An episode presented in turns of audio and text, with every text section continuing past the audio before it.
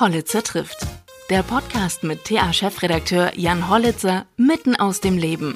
Präsentiert mitten aus Thüringen von PwC in Erfurt. Ihr starker Partner in der Region, wenn es um Wirtschaftsprüfung und Beratung geht.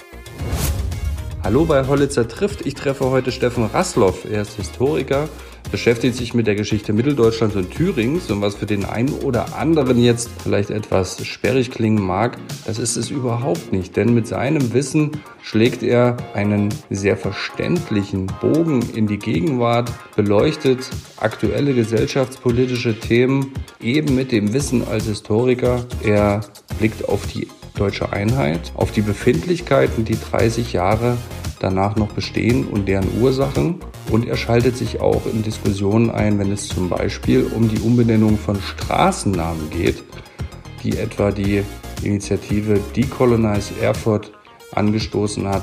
Hören Sie rein, es ist hochspannend. Es geht auch um Wappen, um das Thüringer Wappen und seine Entstehungsgeschichte und was der Thüringer Löwe mit den Linken zu tun hat. Viel Spaß dabei. Herr Rassloff, wir befinden uns jetzt im 30. Jahr deutscher Einheit. Im Prinzip auch wieder 30 Jahre Thüringen. Was hat sich denn alles verändert? Oh, sehr, sehr viel, sehr viel. Also Thüringen hat seine noch relativ frische Eigenstaatlichkeit wiederbekommen äh, und auch bis heute behauptet. Ja, nicht immer ganz unangefochten, wenn wir an die Mitteldeutschlandpläne denken. Aber Wer weiß, ob das so bleibt. Ne? Ja, das ist die Frage. Also ich persönlich äh, bin da eher Thüringen-Fan, aber gut, das ist schon wieder ein ganz anderes Thema. Aber was hat sich verändert? Ja, also wir sitzen hier in so einem wunderbaren Büro mit Blick auf den Thüringer Wald, auf der anderen Seite mit Blick auf die Erfurter Altstadt. Also äh, Thüringen ist ohnehin ein schönes Land mit alten, kulturvollen Städten, mit, mit wunderbarer Landschaft und das hat sich in den letzten 30 Jahren nochmal deutlich verbessert. Die Infrastruktur hat sich verbessert, die alten Städte sind saniert worden, in Erfurt in besonderem Maße, aber auch Weimar, Jena, also pulsierende Städte, äh, etwa auch im Vergleich mit, mit, mit weiter östlich gelegenen neuen Ländern. Also ich glaube in Thüringen, wir haben da auch ein Stück weit einfach Glück gehabt. Auch die Lage spielt da sicher eine große Rolle im Herzen Deutschlands. Also ich glaube für Thüringen ist es eine Erfolgsgeschichte, was wir in den letzten 30 Jahren erlebt haben.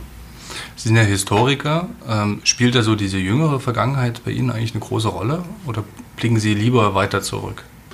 Also von Hause aus bin ich in der Tat Neuzeithistoriker, also 19. bis 20. Jahrhundert. Das ist so mein, mein, mein wissenschaftliches Herkunftsgebiet.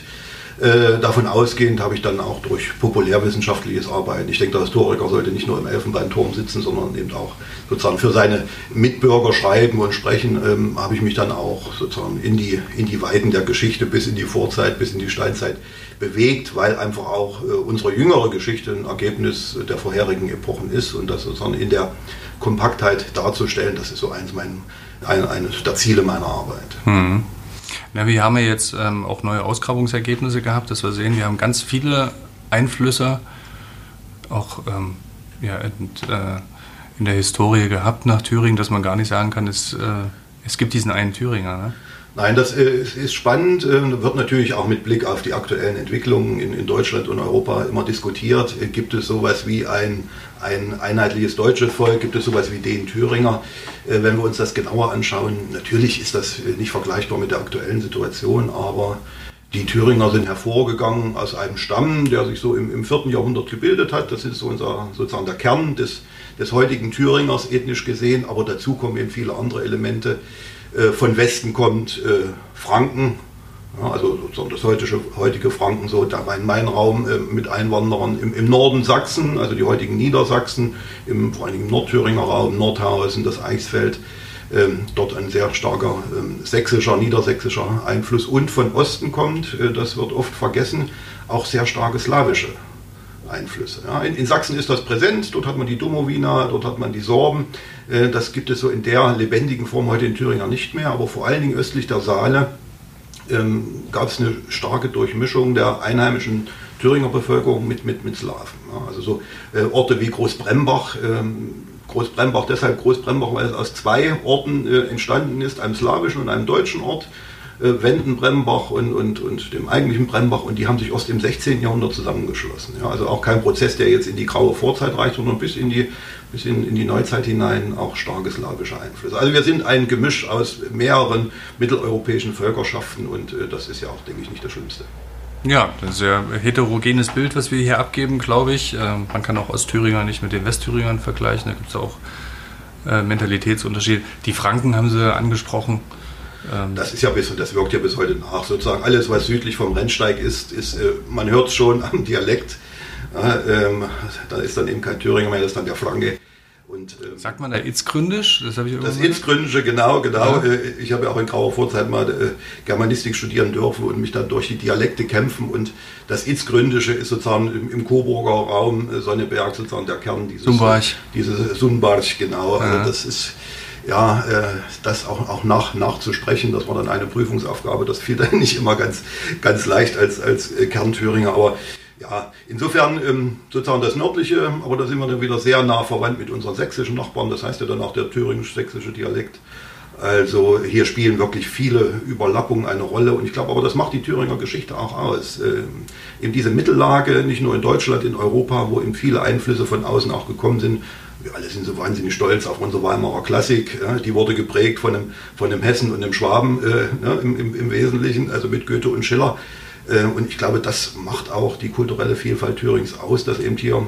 Das spielt aber in der Thüringer Erzählweise nicht so oft eine ähm, Naja, ähm, ich weiß nicht, ab, ab 20 oder 30 Jahre ist man dann naturalisierter Thüringer. Also Goethe, Goethe wird dann gerne schon mal auch bei den Volkskundlern so im, im 19. und frühen 20. Jahrhundert einfach dann als Thüringer mit einkassiert, ne, obwohl er eigentlich aus Hessen kam und sich das auch in seiner Dichtung nicht verleugnen lässt. Ne. Also das Frankfurterische spielen dann schon eine Rolle. Aber äh, klar, aber es zeigt eben sozusagen diese Einflüsse aus allen ähm, äh, Gauen Deutschlands, wie man früher gesagt hat, und ähm, das macht so macht die Thüringer Kulturlandschaft so spannend. Nach 20, 30 Jahren ist man quasi Thüringer oder dort, wo man wo, ja, wo, wo, wo, wo sein hin verschlagen hat. Trotzdem gibt es ja, um auf diese 30 Jahre Einheit zurückzukommen, ja immer noch diese Befindlichkeiten.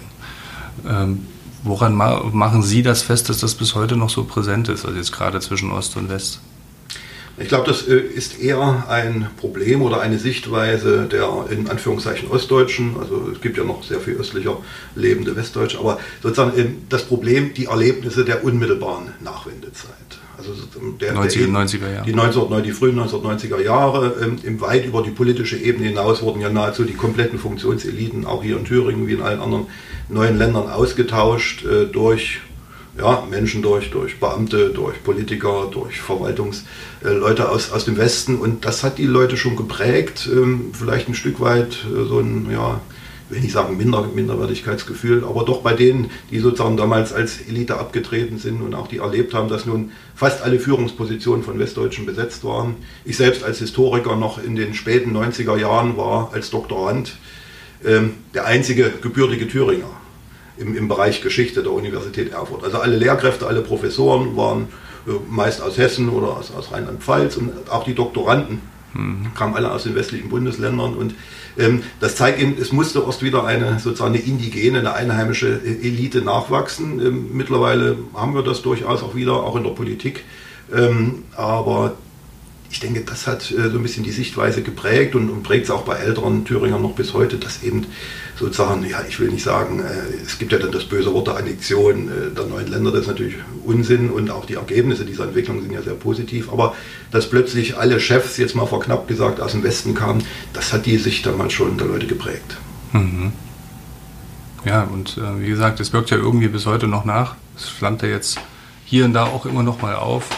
Politiker haben Sie angesprochen. Wir haben natürlich auch viele Spitzenpolitiker in Thüringen, die den Parteien vorstehen, die aus den alten Bundesländern kommen, ursprünglich, aber schon lange hier sind, zum Teil.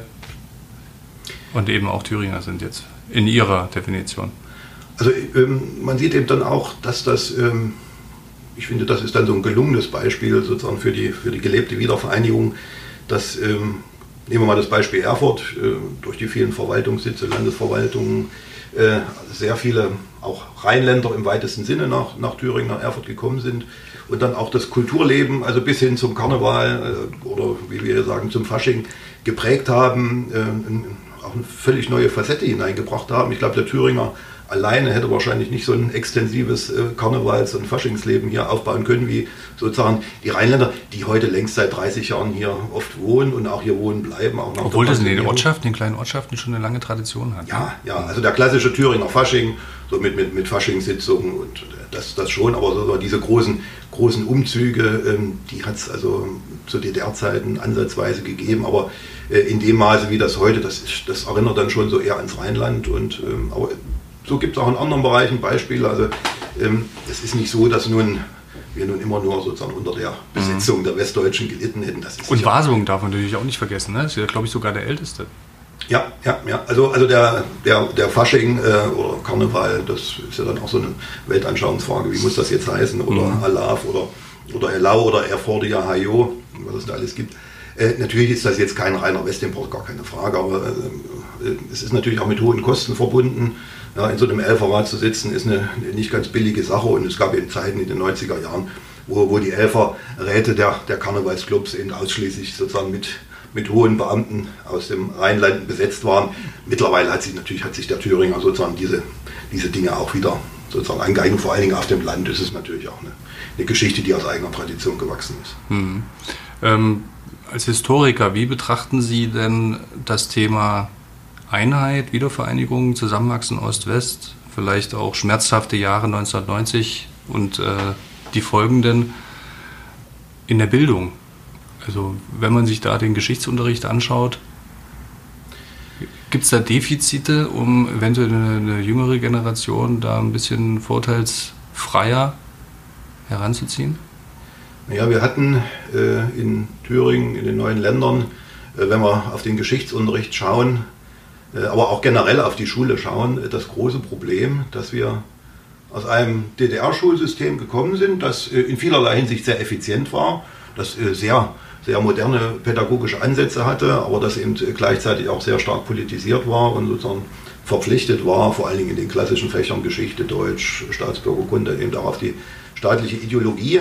Und von einem Tag auf den anderen äh, waren diese Lehrer, die ja immer noch dieselben Lehrer waren oder in den, in den überwiegend meisten Fällen, ähm, damit konfrontiert, dass jetzt sozusagen das, was sie hier teilweise 20, 30 Jahre den Kindern beigebracht haben und jetzt auch denselben Kindern schon seit einigen Jahren in ihrer Schule beigebracht haben, von einem Tag auf dem anderen durch die Medien, äh, durch, durch äh, diesen ganzen Vereinigungsprozess, durch die friedliche Revolution plötzlich ähm, sozusagen aus ihrer Sicht auf den Kopf gestellt wurde, dass jetzt ganz andere Werte äh, zu transportieren waren und die hatten dann ein Glaubwürdigkeitsproblem.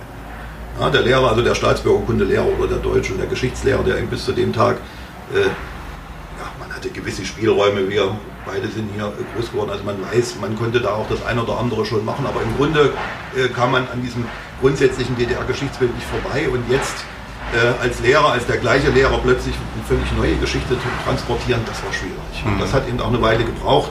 Mittlerweile nach 30 Jahren äh, haben wir jetzt auch neue Lehrer, die auch, auch äh, nach der Wende studiert haben. Aber es geht ja auch um das Lehrmaterial, ne, den Unterrichtsstoff. Ja, also es wurden dann äh, natürlich, wie das in vielen anderen Bereichen auch war, sozusagen äh, westdeutsche Lehrbücher importiert. Die wurden dann ergänzt in, in Geschichte um sozusagen regionalgeschichtliche Teile ähm, aber auch dann eben nicht in dem starken Maße. Am Anfang hat man mit, mit, mit Schulbüchern vor allen Dingen aus Rheinland-Pfalz gearbeitet und teilweise dann auch aus, aus Bayern. Äh, und und äh, naja, ein, ein DDR-Geschichtslehrer, der eben in diesem System groß geworden ist und, und unter diesen Zwängen, also entweder freiwillig oder eben auch mit ein bisschen Druck dieses DDR-Geschichtsbild äh, gelehrt und vermittelt hat, der sollte dann nun plötzlich mit bayerischen oder rheinland-pfälzischen Geschichtsbüchern jetzt äh, eine ganz andere Sicht der Dinge vertreten. Also der, der bisherige Klassenfeind war jetzt das gemeinsame Deutschland. Das war natürlich also sowohl für die, für die Lehrer als auch für die Schüler äh, eine schwierige Sache. Ja. Und, und ähm, wir, wir, erinnern uns ja an unsere Schulzeit. Ähm, Lehrer, die Autorität der Lehrer lebt natürlich stark von Glaubwürdigkeit. Ja, und wenn die plötzlich von einem Tag auf den anderen was völlig Neues erzählen müssen oder geradezu das Gegenteil in vieler Hinsicht im mhm. Geschichtsunterricht, das macht es natürlich verdammt schwer und erklärt auch, ähm, warum äh, die, die DDR-Geschichte, ähnlich wie nach 1945 dann die Geschichte des Dritten Reiches, dann oft mal äh, durch geschicktes äh, Austachieren des Lehrplans einfach schlicht hinten runtergefallen ist oder dann so ganz schnell so als Appendix äh, behandelt wurde. Also man hat sich dann lieber aufs 19. Jahrhundert geworfen, das war unverfänglich, anstatt dann die DDR-Geschichte bis hin zur Wende äh, durchzugehen. Aber ich glaube, das ist ein Phänomen der 90er und 2000er Jahre. Weil es um eigene Biografien dann wahrscheinlich ja, klar, ja. Ich meine, man musste dann erklären, äh, als, als Lehrer war man ja schon irgendwo in einem gewissen Sinne, gehörte man ja auch zu den staatstragenden Gruppen und ja, das nun, nun zu erklären, warum das jetzt alles anders ist, das war eine schwierige Sache, der man lieber aus dem Weg gegangen ist. Persönlich, also menschlich, auch irgendwo nachvollziehbar natürlich. Hm. Was ich an Ihren Arbeiten äh, schätze, ist, dass Sie ja nicht nur so diesen, diesen Blick zurückwerfen, was alles so passiert ist, sondern Sie bringen sich ja auch sehr stark in gesellschaftspolitische Diskussionen ein. Ähm, das auch mit einer klaren Meinung. Ähm, wir stehen wahrscheinlich, also wir gehen mal davon aus, dass wir nächstes Jahr wieder wählen, also einen neuen Landtag. Auch dazu haben Sie ja schon ab und zu mal eine Meinung, Meinung geäußert, das äh, Demokratieverständnis der Ostdeutschen, meinetwegen, oder auch der, der Thüringer. Würden Sie denn diesem, diesem Argument oder diesem Pauschalargument, Vorwurf vielleicht ähm, auch folgen, dass die Ostdeutschen immer noch Probleme haben mit der Demokratie? Ja, das ist jetzt natürlich, äh, um mal mit Fontane zu reden, ein sehr weites Feld. Ähm, sicher ähm, sind die Ostdeutschen, sind auch wir Thüringer, äh, nicht, äh, in, gerade jetzt in, in, meiner Altersgruppe, nicht wie, wie der Westdeutsche eben sozusagen von klein auf in demokratischen Strukturen aufgewachsen. Äh, mit, mit allem, was auch an Defiziten dazugehört. Also zumindest so aus Sicht äh, eines, der in der Demokratie groß geworden ist. Ja, lange Prozesse, Abstimmungsprozesse. Ähm, man war es gewohnt, dass äh, von oben etwas vorgegeben wurde. Man war da oft nicht mit einverstanden und, und am Ende hat man dann das SED-Regime ja auch nicht mehr akzeptiert. Aber ähm, Demokratie ist anstrengend. Ja, also, also wenn man sich selber einbringen will, muss man sich ja engagieren, muss sich ein Bild machen. Das wollen muss man ehrlich sagen, wollen einfach auch viele Leute nicht. Deswegen auch die starke Zuspitzung auch der, der Politik heute auf Personen, auf, auf Schlagworte und nicht mehr wirklich auf Inhalte. Äh, das ist dann aber auch kein, kein ostdeutsches Phänomen, das ist so ein genereller Trend und man sieht ja dann auch in den Vereinigten Staaten, in anderen Fällen, was da am Ende auch äh, bei rauskommen kann. Also das ist so ein generelles demokratiestrukturelles Problem. Aber äh, natürlich klar in, in, in Ostdeutschland äh, mit dem, was wir schon angesprochen haben, die Enttäuschung der Nachwendezeit, also mit wahnsinnig großer Euphorie, wenn wir uns zurückentsinnen an, an diese Monate im Herbst 89 und dann auch noch das Frühjahr äh, 1990, dann kam aber sehr schnell die, die bittere Enttäuschung, dass dieser Schritt in die, äh, ins gelobte Land, in die blühenden Landschaften eben dann doch über große Arbeitslosigkeit, über viele andere Probleme ging. Und, und äh, man hatte dann einfach den Eindruck, äh, ich kann hier wählen, wen ich will ob ich nun CDU, FDP oder, oder die, die Linke oder wen auch immer, äh, die Arbeitslosigkeit bleibt, die strukturelle äh, Benachteiligung gegenüber dem Westen bleibt und besteht, wenn man ehrlich ist, im Grunde ja auch bis heute. Ähm, also das Gefühl, ich kann ja eh wählen, was ich will, es ändert sich nichts, das ist so, glaube ich, so ein Kernproblem, das, mhm. äh, was dann immer als Politikverdrossenheit bezeichnet wird. Ähm, aber dem halte ich dann entgegen, naja gut, Leute, dann engagiert euch aber auch. Ne? Also sich nur hinsetzen und sagen, ach, die machen eh alle das Gleiche und am Ende, wir sind sowieso die Doofen. Äh, das ist so eine, so eine billige Einstellung. Ähm, da muss man dann auch immer wieder sprechen und, und ich persönlich versuche mich dann auch mal einzubringen. Man kann über vieles schimpfen und, und jammern, aber man muss einfach auch versuchen, selber, jeder in seinem Umfeld, in seinem Einflussbereich und wenn er noch so bescheiden ist, da auch ein bisschen sich mit einzubringen. Und ich glaube, ähm, wenn man das tut, ähm, es macht nicht immer wirklich, ist nicht immer vergnügungssteuerpflichtig, aber es macht auch Spaß, sich in solche Prozesse einzubringen, in solche öffentlichen Diskussionen einzubringen und, und davon lebt Demokratie. Wenn man das nicht tut und sich nur zurücklehnt und sagt, es ist mir sowieso egal, da kommen dann am Ende natürlich die Populisten ans Ruder, weil die die einfachsten Antworten liefern und ähm, das kann natürlich nicht Sinn und Zweck unserer Gesellschaft sein. Mhm. Wird denn äh, Corona, ist jetzt ein halbes Jahr, seit dem, seit dem ersten Lockdown, quasi Lockdown, wir hatten ja keinen richtigen, es gab ja keine Ausgangssperren, wird das ein Kapitel sein in Ihrem Buch, wenn es irgendwann mal eine neue Auflage gibt?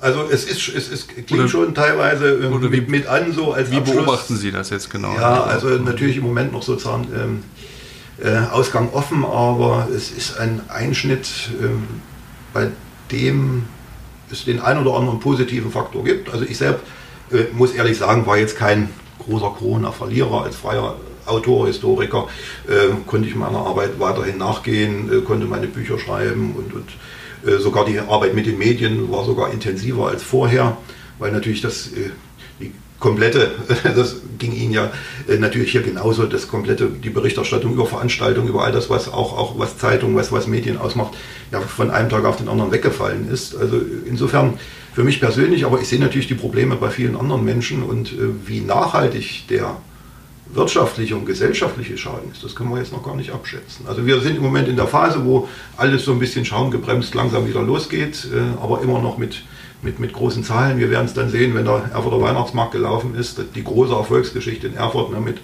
zwei Millionen Besuchern, das wird bei Weiden nicht mehr so laufen. Mhm. Und ähm, das kann natürlich für Länder wie Thüringen, die wenig Industrie haben, die, die ja, sehr stark auch auf den Tourismus angewiesen sind, gerade auf den Städtetourismus, mit dem Thüringer Wald. Wir sehen hier am Fenster. Äh, das läuft auch nicht so ganz optimal, äh, wissen wir. Ähm, und äh, der Städtetourismus hat natürlich auch einen argen Dämpfer bekommen.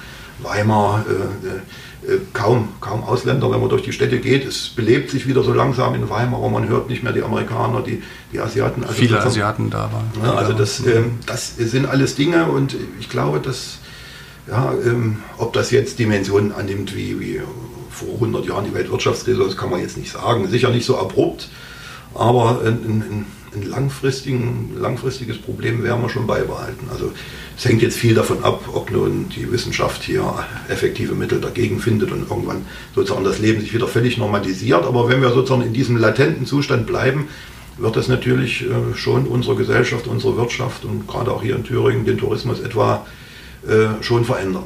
Mhm. Verändern, verändern wollen einige auch ähm, oder was heißt verändern, er, ertilgen Hinterlassenschaften, Erinnerungen an die Kolonialzeit, eine aktuelle, gehen wir mal ins Aktuelle rein, ähm, Straßennamen zum Beispiel zu ändern oder auch Plätze umzubenennen, um, es geht um Gedenktafeln, Denkmäler und so weiter. In Erfurt haben wir dieses Beispiel Nettelbeckufer. Wie stehen Sie dazu? Sollte man diese, diese, diese quasi, es ist ja ein Teil der, einer Geschichte, sollte man das wirklich aus dem Stadtbild tilgen? Ja, äh, Sie, Sie sehen mich tief Luft holen. Als Historiker begrüße ich es natürlich äh, absolut, dass sich zumal viele junge Leute, Studenten und, und Initiativgruppen äh, mit dieser kolonialen Vergangenheit beschäftigen. Ich selber mache das schon seit 20 Jahren.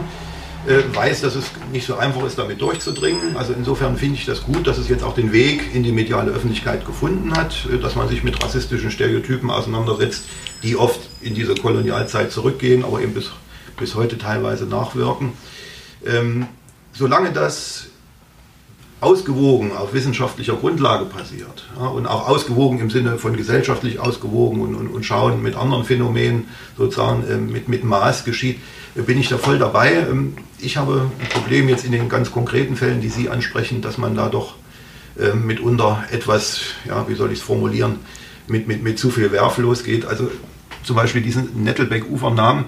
Äh, wir haben vorhin über die Wendezeit gesprochen ähm, und, und wie hat sich das im Bildungswesen in vielen Bereichen geändert. Ähm, wir hatten ja auch ein Thema, das heißt diskutiert wurde Anfang der 90er Jahre, waren die vielen DDR-Straßennamen. Wir haben ja nach 1945 hier eine große Umbenennungswelle erlebt. Also im Kaiserplatz wurde der Karl-Marx-Platz, aus der Oronstraße, einem Helden der Reichseinigungskriege, wurde dann die Thälmannstraße. Und man hat sich damals, Anfang der 90er Jahre, hier in Erfurt zumindest, dafür entschieden, hier jetzt nicht äh, mit dem Rasenmäher über die Straßennamen zu gehen. Die Karl-Marx-Allee, einige zentrale Namen, die Leninstraße wurde wieder die Johannesstraße.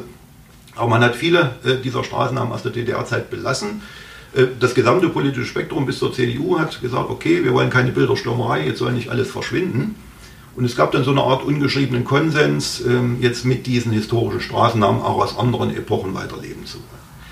So, und jetzt äh, kommt die Initiative, ähm, die, das Nettelbeck-Ufer umzubenennen, was jetzt erstmal isoliert betrachtet äh, einiges für sich hat. Dieser Joachim Nettelbeck, ähm, der allerdings durch seinen Kampf gegen Napoleon in äh, in der napoleonischen Zeit äh, bekannt geworden ist, war Seemann auf Sklavenschiffen und, und, und äh, hat da sozusagen auch eine, eine Vorgeschichte, die natürlich problematisch ist, ähm, oder anders formuliert, man würde ihm heute mit Sicherheit keinen Straßennamen mehr widmen.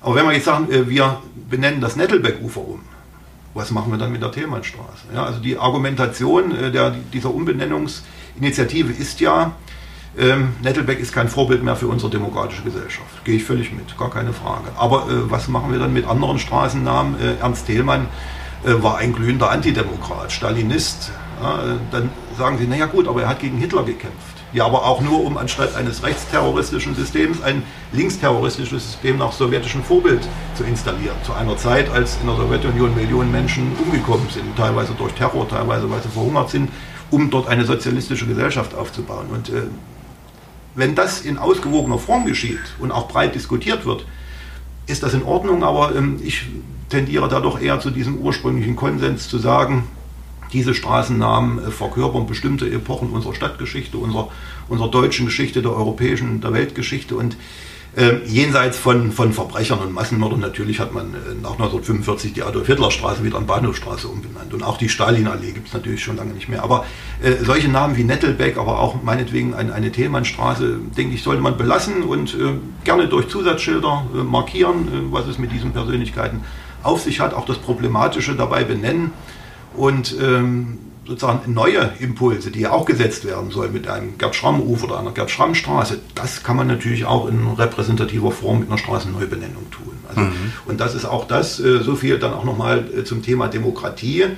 Äh, wir wollen ja, dass die Menschen sozusagen das Gefühl haben, in einer demokratischen Gesellschaft zu leben. Dann muss man auch die Anwohner ernst nehmen, die sich eben auch sehr deutlich öffentlich und auch in Umfragen gegen diese Umbenennung ausgesprochen haben das gehört dann auch mit dazu, dass man äh, das ernst nimmt äh, und nicht sagt, naja, aber die sind noch nicht äh, politisch, historisch reif genug, um zu begreifen, dass das sein muss.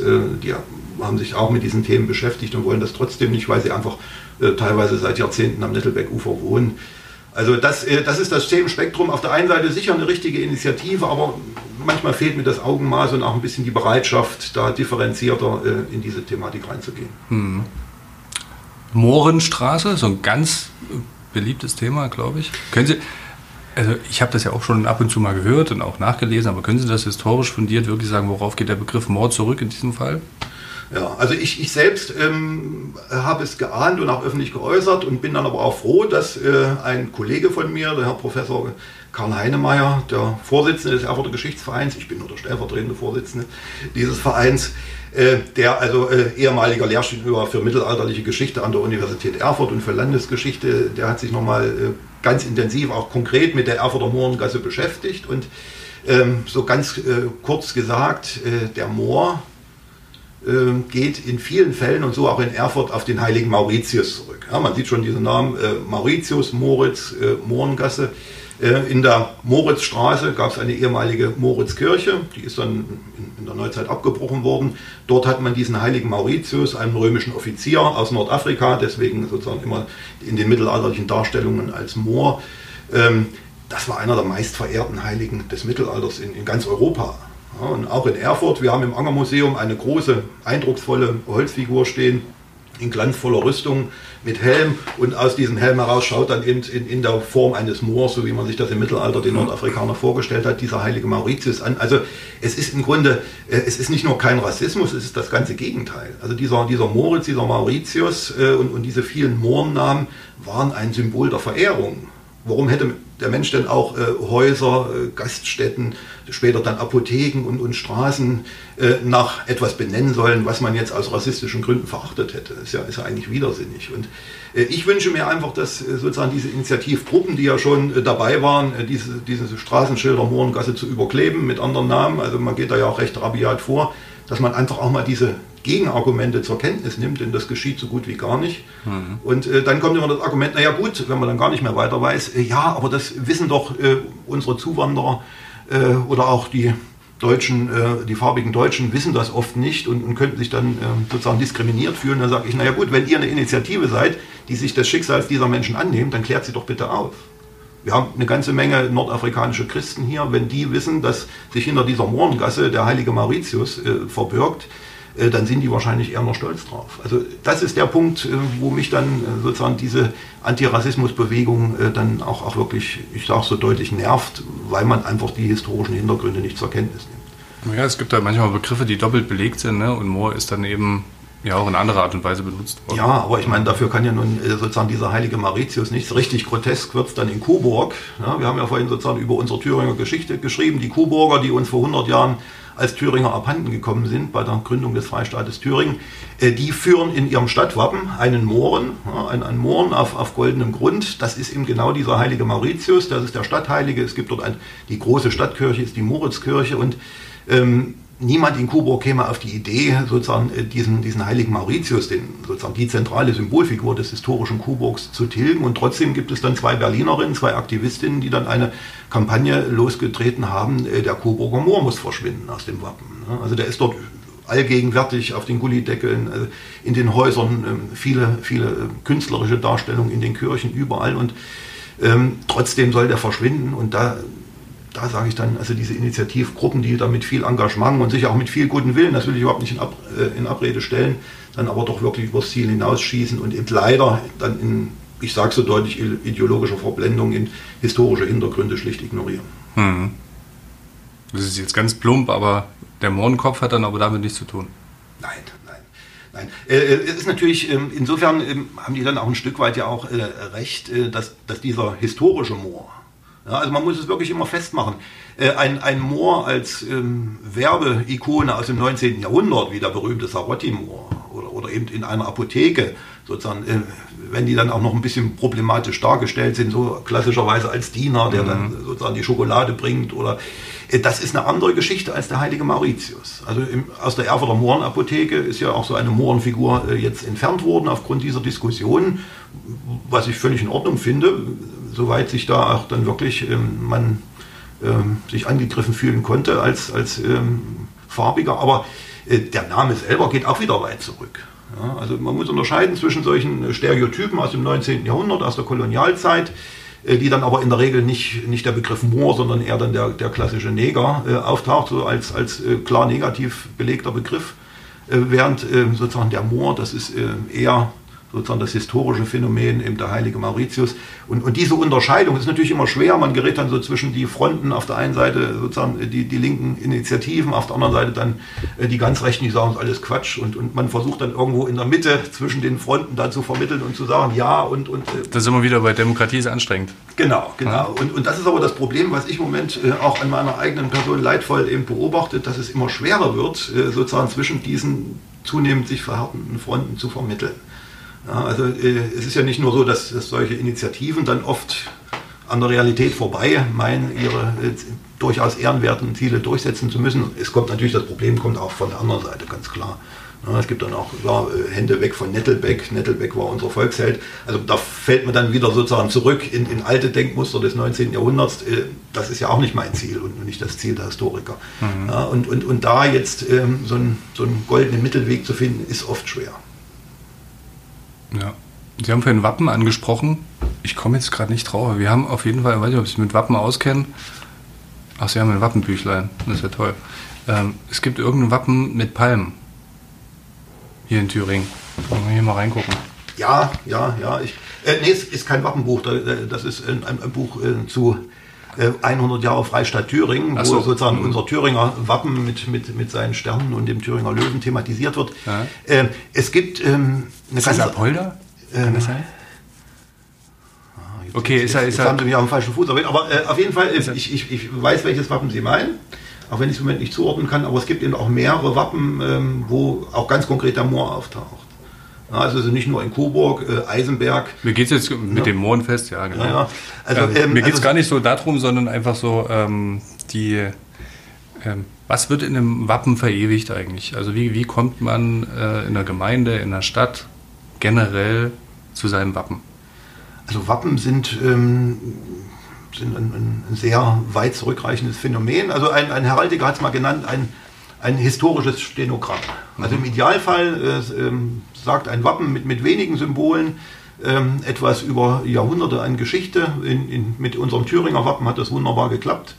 Wir haben einmal den, den, den Thüringer Löwen, so der steht für die Landgrafen des 12. und 13. Jahrhunderts und ringsum die Sterne stehen dann für das anschließende Zeitalter der Kleinstaaterei, das mhm. dann im 20. Jahrhundert überwunden wurde. Also wirklich mit, mit äh, acht Sternen und einem Löwen auf blauen Grund hat man die Thüringer Geschichte erklärt. Und so ist es auch bei vielen äh, Kreiswappen, aber auch bei bei Wappen aus, aus Orten und ähm, ja, da, da kommt eben wieder dieser Moor ins Spiel. Ähm, in Eisenberg zum Beispiel ähm, ist es eben auch der heilige Mauritius. Und, und ähm, so sind in anderen Städten im Thüringer Wald tauchen dann oft äh, entsprechend Bäume auf in Stadtwappen.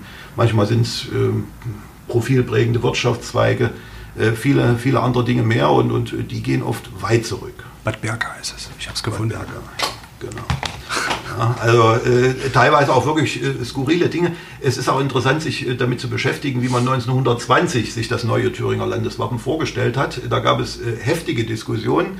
Am Ende sind dann sieben Sterne auf rotem Grund herausgekommen vor 100 Jahren bei der Gründung des ersten Freistaates Thüringen. Aber es gab auch Alternativvorschläge, zum Beispiel sieben Tannenzapfen.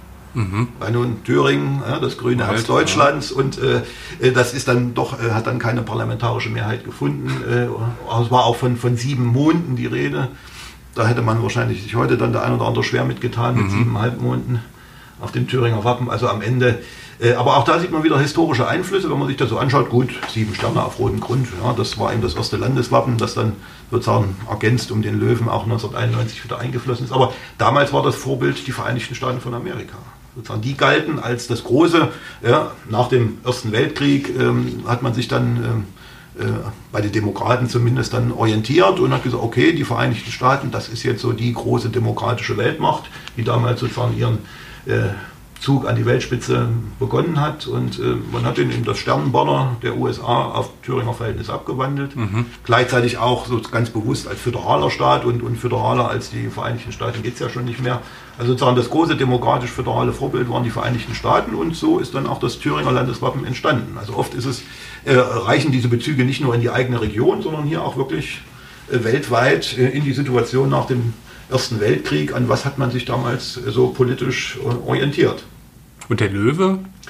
Ja, der Löwe ist äh, das Symbol der Thüringer Landgrafen. Ähm, das geht bis ins 12. Jahrhundert zurück. Das ist sozusagen das große historische einende Band über die Jahrhunderte Kleinstaaterei hier in Thüringen. Es hat ja bis 1920 äh, über Jahrhunderte kein Thüringen im, im einheitlichen Sinne gegeben. Hat also eine feudale Komponente. Genau, genau. Das ist mhm. das Symbol. Und äh, daran ist auch sozusagen, es gab schon 1920 die Idee, diese, diese silbernen Sterne auf rotem Grund, die so ein bisschen die Demokratie und den Föderalismus symbolisieren sollten, die ehemaligen sieben Kleinstaaten, mit diesem Löwen zu kombinieren. Arnold Paulsen, der erste Ministerpräsident von Thüringen, hat das vorgeschlagen, also zumindest so als Wappenkopf diesen Löwen äh, zu nehmen, um zu sagen, okay, das heutige Thüringen ist hervorgegangen aus diesen Kleinstaaten, aber ist natürlich sehr viel älter. Wir haben die Landgrafschaft äh, auf der Wartburg, die heilige Elisabeth, also auch diese ganze Sagenschatz um die Wartburg. Dafür steht nun äh, dieser äh, ludowingische Landgrafen Löwe und das hat damals die politische Linke abgelehnt, mehrheitlich und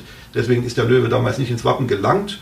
Und ja, Ironie der Geschichte oder so, Kontinuität genau diese Idee, diesen Landgrafenlöwen mit diesen silbernen Sternen, dann ergänzt noch um einen für das preußische Thüringen hier um Erfurt, das 1920 noch nicht dazugehörte, das ist nun heute unser Landeswappen. Ja, also so gibt es auch so eine historische Kontinuität in den Staatssymbolen, die eben auf der einen Seite weit zurückgehen mit dem Landgrafen aus dem 12.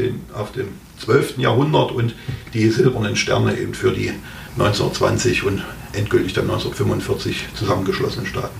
Also die Linke wollte den Löwen nicht? Genau, also genau wie Sie es gesagt haben, also damals wortwörtlich, wenn man die Landtagsdebatten äh, liest, also wir wollen uns orientieren an der Demokratie, wir sind jetzt hier, ne, das, die Monarchie ist abgeschafft, man muss sich natürlich auch in die Zeit reinversetzen nach der Novemberrevolution. Und äh, da war es einfach ähm, den Leuten nicht vermittelbar, äh, das Symbol eines ähm, feudalen Herrscherhauses aus dem Mittelalter zum Staatssymbol dieses neuen demokratischen Thürings zu machen. Äh, die, mhm. die, die, Konservativen wollten das natürlich gern. Und die Liberalen haben versucht zu vermitteln, aber SPD, USPD, die linken Parteien und letztlich dann auch die Liberalen haben gesagt, okay, wir wollen jetzt hier keinen Ärger mit den Linken, wir wollen mit denen neuen, neuen Staat aufbauen. Also ist der Löwe verschwunden und ähm, als ausdrücklich als äh, sozusagen Symbol, als Relikt des Feudalismus. So hat man das damals formuliert. Das ist sehr spannend. Mhm. Das ja. Problem hatte man dann 1991 nicht mehr. Also auch, auch bei der SPD nicht. Also da gab es ja keine Debatte mehr. Ähm, naja, es, es, gab eine Debatte, aber die, die Frage war damals, äh, die wurde dann auch ähm, eher von Experten gelöst und, und dann dem Landtag vorgelegt, sozusagen, wie gehen wir mit dem Wappen von 1920 um. Es gab dann mal kurzzeitig nach 1945 bis 1952 ja auch schon mal ein, ein Land Thüringen in, in der heutigen Form weitgehend, das dann in der DDR aufgelöst wurde zugunsten der drei Bezirke. Da gab es dann ähm, diesen roten Untergrund mit einem goldenen Löwen. Ähm, wie auch immer das zustande gekommen ist, da konnte auch die Forschung nicht so richtig belegen. Das war natürlich ein ahistorisches Wappen, einen goldenen Löwen auf rotem Grund hat es nie gegeben in der Thüringer Geschichte. Also hat man gesagt, äh, wir greifen ganz bewusst auf die Tradition von 1920 zurück, deswegen auch Freistaat Thüringen. Man hat sich dann 1993 in unserer Verfassung Freistaat Thüringen genannt, äh, nicht um sozusagen mit den Bayern und den Sachsen mithalten zu können. Das ist ja letztlich auch äh, relativ belanglos im, im, konkreten politischen Sinne. Nein, wirklich in Anknüpfung an den Freistaat Thüringen von 1920. Und, ähm, aber eben nicht dieses alte Wappen wieder äh, zu beleben, sondern zu sagen, wir wollen diese Einheit in der Vielfalt, ist ein schönes Schlagwort. Also Einheit, für die Einheit steht dieser Thüringer Landgrafenlöwe, diese 1500 Jahre Landesgeschichte in einem klar umgrenzten Raum. Wir sind damit äh, eines der ältesten äh, Länder mit, mit dieser Tradition, auch mit diesem Namen, aber gleichzeitig auch eben diese Kleinstaaten, Einzelstaatengeschichte zu symbolisieren. Also Löwe mit Sternen ist ja ein durchaus ungewöhnliches Wappen, aber es steht eben genau für diese Einheit und Vielfalt der Kleinstaaten die ja Thüringen heute als Land der Residenzen äh, ganz wesentlich ausmacht. Wie würde denn ein Wappen für Mitteldeutschland aussehen? Hm. Sachsen, ja. Sachsen-Anhalt, Thüringen. Ja, da, äh, da, da, haben wir, da haben wir schon das große Problem. Ähm, äh, also ich habe ja auch mal ein Buch geschrieben über Mitteldeutschland, genau über diese drei Länder. Und es gibt da eine ganze Reihe auch historischer Verbindungen. Das, das Haus der Wettiner, die eben äh, nicht nur die sächsischen Kurfürsten und Könige waren, sondern auch hier unsere sächsischen Herzogtümer in Thüringen beherrscht haben und auch weite Teile Sachsen-Anhalts zeitweise bis, bis hoch nach Magdeburg. Aber äh, das Problem ist, dass das dann, also zumindest im historischen Sinne, aber ich denke auch im, Sinne der Identifikation äh, der Bevölkerung, dann kein homogenes Land mehr wird. Das wird eine Verwaltungseinheit, die vielleicht hier und da effektiver ist als heute. Man hatte nur noch einen Landtag, einen Ministerpräsidenten, äh, eine Landesregierung. Das wird dann vielleicht auch ein bisschen billiger, wobei das ja auch umstritten ist. Aber die Identifikation der Menschen mit ihrem, mit ihrem eigenen Bundesland, was auch gerade nach 1990, wo ja Menschen sozusagen äh, aus vielen Zusammenhängen diese Jahrzehnte gewohnt waren, herausgerissen wurden in eine völlig neue gesellschaftliche, rechtliche Situation, völlig neues wirtschaftliches Umfeld. Ähm, ich glaube, da war für viele dann sozusagen diese Wiedergründung Thürings, die eine der ersten Forderungen auch der friedlichen Revolution war, das war so ein, so ein, so ein Halt, so eine Art emotionaler, kollektiver Halt. Äh, wir sind jetzt wieder Thüringer, wir haben dieses Land Thüringen. Äh, sehr stark ausgeprägt auch in Sachsen, also die Sachsen hier sowieso, ne? also der Sachse ist ein Sachse, da gibt es gar nichts anderes. Ähm, es ist, denke ich, auch kein Zufall, dass diese Initiativen für so ein Land Mitteldeutschland fast immer aus Sachsen-Anhalt kommen, weil es eben da dieses Landesbewusstsein auch historisch nie gegeben hat. Sachsen-Anhalt ist wirklich ein ein zusammengestückeltes Land aus vielen verschiedenen historischen Komponenten, wäre eben Thüringen und Sachsen wirklich Länder äh, mit einer, ja, in unserem Falle 1500-jährigen Geschichte sind. Und ähm, das ist der, der Punkt für mich zu sagen, also äh, sicher eine intensive Zusammenarbeit mit den beiden anderen mitteldeutschen Ländern, da kann man noch vieles effektiver machen, aber ähm, ich würde... Identitätsproblem gibt es ja. Ja, ja. Also, also aus historischer Sicht mhm. äh, dieser sozusagen weiterer Bund Mitteldeutschland, äh, angefangen äh, sozusagen von den Medien mit dem Mitteldeutschen Rundfunk bis, bis hin zu vielen anderen Dingen. Das ist äh, sicher richtig, da gibt es auch viele plausible Gründe für. Aber ein, ein Bundesland Mitteldeutschland wäre dann doch historisch gesehen ein, ein ziemlich gesichtsloser, auch für, für die Menschen nicht mehr überschaubarer Raum. Also unser kleines Thüringen mit, mit, mit Erfurt als Hauptstadt, mit diesen ehemaligen Kleinstaaten, das ist eine homogene Geschichte, die gehört zusammen.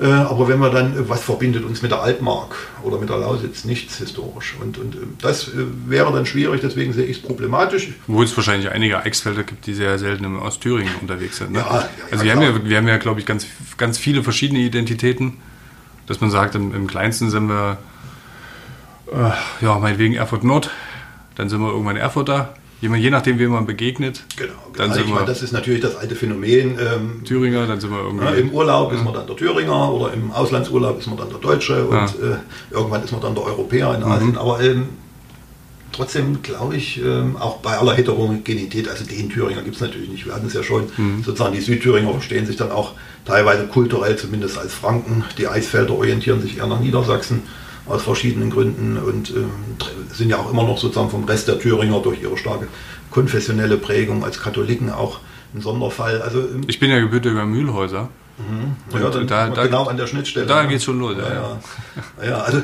das, äh, aber wenn man sowas unbeachtet lässt und ähm, macht dann äh, irgendwelche Strukturpläne, also Stichwort äh, Kreisstrukturreform, die uns ja in den vergangenen Jahren sehr intensiv beschäftigt hat, und versucht dann eben das katholische Eisfeld äh, mit, dem, mit dem Nachbarkreis Nordhausen, der nun äh, protestantisch oder besser gesagt eben, äh, überhaupt nicht mehr konfessionell mhm. geprägt ist, ähm, dass es da dann erhebliche Widerstände gibt, ist ja eigentlich klar. Also das hat mich damals auch sehr gestört, muss ich ehrlich sagen. Nicht nur, weil ich jetzt als Historiker mal gerne gehört werden will, dass diese Kreisstrukturreform, die da die, die rot-rot-grüne Regierung auf den Weg gebracht hat, sehr konkret schon, dass in diesen Kommission äh, nicht ein einziges Mal ein Historiker mit hinzugezogen wurde. So nach dem Sinne, also das wären jetzt hier effektive Verwaltungsstrukturen.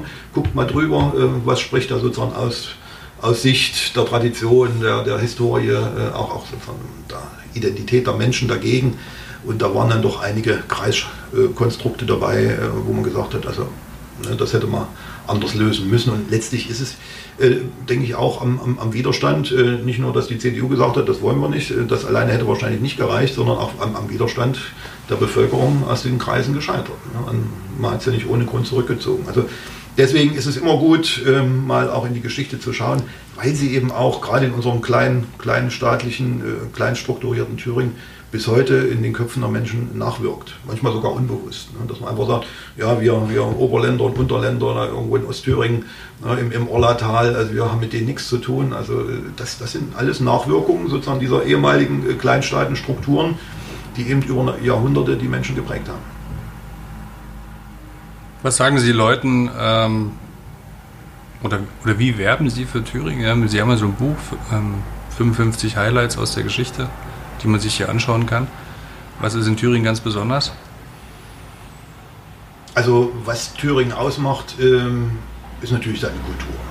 Also wenn man jetzt äh, sozusagen irgendwo man steht auf einer Messe oder ich, ich, bin zum Historikertag und unterhalte mich mit Kollegen, die noch nie in Thüringen waren oder das nicht so genau kennen, ähm, dann reichen ja schon so ein paar Schlagworte. Ja, Leute, guckt euch die Wartburg an. Also Historiker ist vielleicht ein schlechtes Beispiel, die werden das dann in der Regel kennen, aber in irgendeinem Personenkreis, äh, die noch nie in Thüringen waren, ja, die schickt man natürlich dann erstmal in unsere beiden UNESCO-Welterbestätten, Wartburg, Weimar.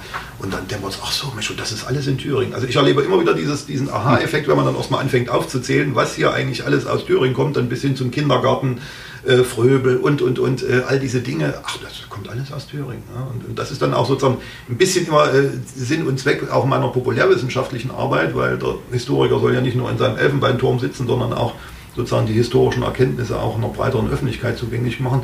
Ähm, speziell in Thüringen ist es wirklich so, also auch in diesem Buch, diese 55 Highlights aus Thüringen waren eigentlich viel zu wenig. Man hätte noch sehr viel mehr erzählen können, aber allein schon ähm, diese ganzen kulturellen Highlights, die Einführung der Schulpflicht in Gotha durch Ernst den Frommen und, und ach, äh, bis, bis zurück dann die, die Landgrafen von Thüringen, die heilige Elisabeth, dass das eine Thüringerin war, eine der populärsten Heiligen mhm. im, im, katholischen Europa. Also das sind so viele Dinge, ja, aber auch so praktische Erfindungen, die aus, aus Thüringen kommen, Zeiss, also bis, bis auch das Industriezeitalter, es hieß ja immer so, also im, im 19. Jahrhundert, die Modernisierung und Industrialisierung geht nur in großen Einheiten wie Preußen, diese großen mächtigen Staaten. Nein, Quatsch. Äh, in, in diesem kleinen Thüringen sind so viele Dinge entstanden, ähm, äh, viele industrielle Kerne und, und eben die optische Industrie mit Carl Zeiss und, und Ernst Abbe. Also das sind, sind, Dinge, die sind in unseren kleinen, äh, in unseren Miniaturländchen entstanden. Also äh, der Kreativität hat das keinen Abbruch getan.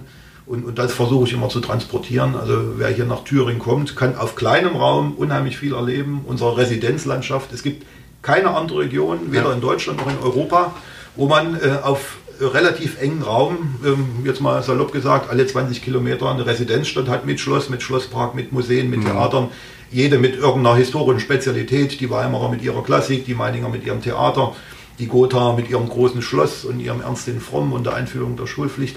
Und ähm, es reicht im Grunde ein oder zwei Wochen durch Thüringen und man hat sozusagen einen, einen Crashkurs durch die äh, deutsche Kultur gemacht. Das ist im Kern für mich das, was Thüringen ausmacht und was auch die Zugkraft, ich meine, es ist ja nicht so, dass man sozusagen in den letzten 30 Jahren dann hier beim Tourismus nicht auch äh, Erfolge gefeiert hätten. Und das ist eben vor allen Dingen aber auch Kulturtourismus, Städtetourismus. Muss man ehrlich sagen, der Thüringer Wald fällt da schon hier und da ein bisschen zurück aus verschiedenen Gründen, denen man ja auch jetzt äh, versucht gegenzusteuern. Also es war eine tolle Motivationsrede. Das ist, äh, glaube ich, nicht nur für Externe interessant, diese, sondern auch als Thüringer. Ich fühle mich gleich wieder richtig bedeutsam.